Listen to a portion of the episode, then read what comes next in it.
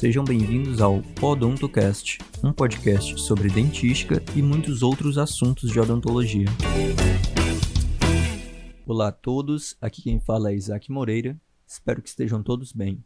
Hoje eu tenho um recado para vocês. É que em tempos de coronavírus é muito importante não desanimar e se manter ativo até que tudo volte ao normal. E para isso, nós do Podontocast estamos aqui para lhe fazer companhia e trazer mais conhecimento. Se você ainda não conferiu todos os nossos episódios, vale a pena conferir. Tem muitos assuntos importantes e bem resumidos. Mas vamos lá. O assunto de hoje é sobre os tipos de procedimentos de proteção do complexo dentino pulpar. E quem vai explicar isso muito bem é o professor Mário Moreira. Oi, Isaac. Olá a todos. Tudo bem com vocês? Espero que sim.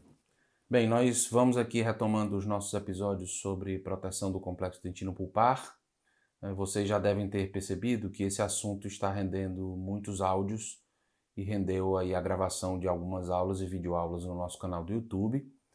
E eu queria dizer para vocês que esse é mesmo um assunto uh, que envolve uma série de detalhes e, sobretudo, uh, muitas dúvidas durante os procedimentos clínicos.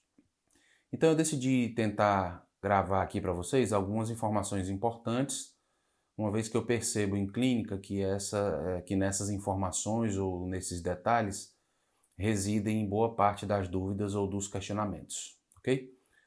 Então, já que a gente abordou os principais tipos de materiais de proteção no episódio anterior, eu vou tentar abordar objetivamente aqui para vocês sobre a aplicação clínica desses materiais nos principais tipos de procedimentos de proteção do complexo dentino pulpar, as suas principais características e principais diferenças, né, as diferenças mais relevantes entre uns e outros procedimentos.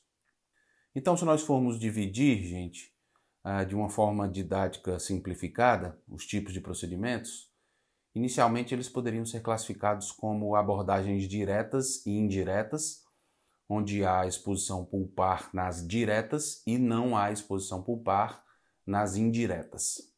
Eh, a proteção indireta do complexo dentino pulpar seria representada pelos procedimentos clínicos denominados capeamento pulpar indireto e tratamento expectante.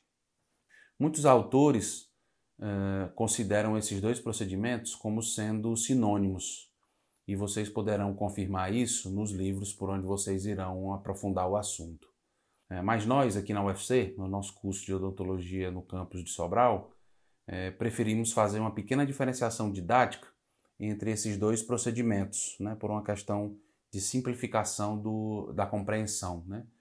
Primeiro, porque a gente acha é, que não há prejuízos no entendimento né, e nem na, no conceito de cada um desses procedimentos, e de fato há uma melhor compreensão clínica sobre o assunto.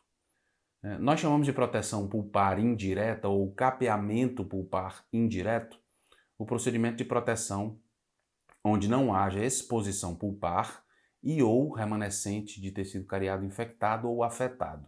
Ou seja, é, em um preparo cavitário completamente limpo, ou pelo menos visualmente sem cárie, né? onde haja necessidade de aplicação de um agente de proteção previamente à colocação do material restaurador. Neste caso, pessoal, uh, o material de proteção seria aplicado sobre uma dentina profunda ou muito profunda, próxima à polpa, uh, sendo aplicados agentes forradores, seladores ou agentes de base nas, cavidade, uh, nas paredes cavitárias de fundo. Esse procedimento teria como finalidades principais manter a vitalidade pulpar e estimular a formação de dentina reparadora. Já o tratamento expectante, nós denominamos aquele procedimento em que haja a presença de tecido cariado infectado sobre a parede de fundo do preparo cavitário o qual nós evitamos remover para reduzirmos o risco de exposição pulpar e preservarmos uh, a vitalidade da polpa. Esse procedimento é realizado preferencialmente em pacientes jovens devido a uma maior, uh, devido a uma melhor capacidade de reação pulpar e formação de dentina reparadora. Né? Então visa também uh, esse procedimento visa bloquear as agressões que atingem a polpa visa interromper o circuito metabólico bacteriano e de alguma forma inativando as bactérias por falta de nutrição é, e remineralizar a dentina descalcificada hipermineralizar a dentina sadia remanescente e, como uh, eu falei agora há pouco, estimular a formação de dentina reparadora. Ainda, pessoal, além desses dois procedimentos, uh, um procedimento que não se caracteriza exatamente como procedimento de proteção pulpar. Pelo menos nos livros ou artigos por onde vocês irão estudar, é, vocês vão perceber isso. Então, nesse procedimento, há também a realização, a aplicação indireta de material protetor, e, e aqui eu digo aplicação indireta por não haver exposição pulpar, né? pelo menos visivelmente. Então, uh, aplica-se o material protetor sobre o tecido cariado remanescente, eh, que esteja localizado em paredes de fundo dos preparos cavitários. Né? E também eh, os objetivos principais desse procedimento são muito semelhantes às finalidades do tratamento expectante. E esse procedimento ou essa conduta chama-se remoção seletiva ou remoção parcial de cárie. Aí vocês poderiam me perguntar, mas professor Mário, então qual seria a, a diferença entre esses três procedimentos? Né? Eh, a proteção pulpar indireta, ou capeamento pulpar indireto, como nós chamamos aqui na UFC, o tratamento expectante e a remoção parcial de cárie.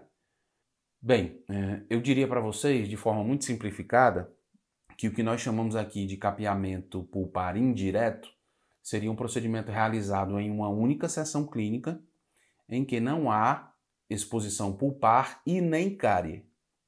Por outro lado, uh, o que nós chamamos de tratamento expectante é um procedimento realizado em dois momentos clínicos, ou seja, são necessárias duas consultas, pelo menos, uh, em que nós aplicamos material uh, protetor sobre a dentina cariada, portanto, aí há uma diferença, né? Porque neste procedimento há cárie em uma sessão clínica e removemos em uma sessão clínica seguinte, né? Após um período aí de 40 dias, eh, de 45 dias, 60 ou até 120 dias após a primeira consulta.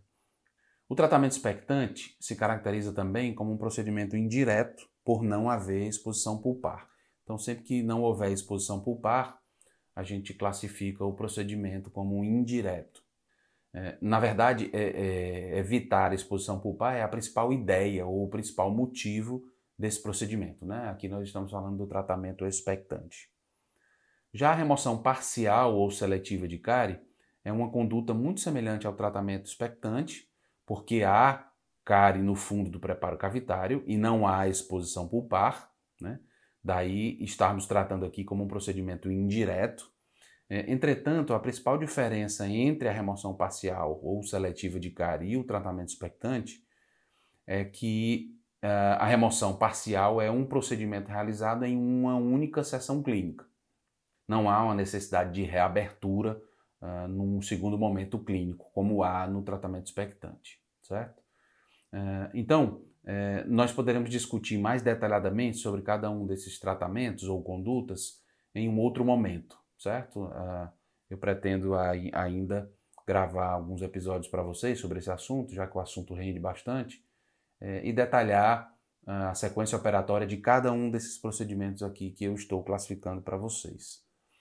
Bom, em relação à proteção pulpar direta, há alguns procedimentos que se enquadram nessa categoria, digamos assim como por exemplo o capeamento pulpar direto, a curetagem pulpar e a pulpotomia.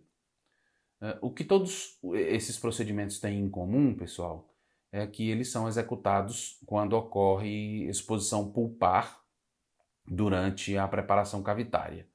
E há aplicação de um agente protetor diretamente sobre o tecido pulpar exposto. Então, essa é uma característica comum a todos os procedimentos quando a gente fala de proteção pulpar direta. Então, todos têm por finalidade manter a vitalidade pulpar também, né, porque aí não é um procedimento é, mais radical, digamos assim, como, como são os tratamentos endodônticos, onde, onde há remoção completa da polpa. É, eles tentam manter essa, essa, vitalidade, essa vitalidade pulpar, a viabilidade do dente, tentam promover o restabelecimento da polpa e estimular a formação de dentina reparadora também. Então, desses procedimentos, o capeamento pulpar direto é o mais utilizado, ou pelo menos o mais comum em dentística. Os demais procedimentos, como a curetagem pulpar e a pulpotomia, uh, e até a pulpectomia, né, o tratamento endodôntico, digamos assim, são mais frequentes em abordagens um pouco mais características da própria endodontia ou da odontopediatria, ok? Bom, pessoal, então para evitar que esse episódio fique muito extenso, eu vou ficando por aqui. Uh, obviamente, uh, esses episódios que nós temos gravado aqui para vocês servem de guias, né? e vocês certamente precisarão aprofundar os assuntos através de leituras mais detalhadas por livros ou artigos científicos, né? que nós disponibilizaremos para vocês. É, mas eu espero que tenha ficado claro quais são os principais tipos de procedimentos de proteção do complexo dentino pulpar, para que a gente possa começar a discutir detalhadamente cada uma dessas abordagens a partir do próximo episódio, ok? Então, é, eu prometo que nós faremos isso de forma pausada e objetiva a partir dos próximos episódios, ok? Bem, bons estudos para vocês e até o próximo episódio. Espero que todos tenham aproveitado ao máximo. Nós ficamos por aqui. Até mais.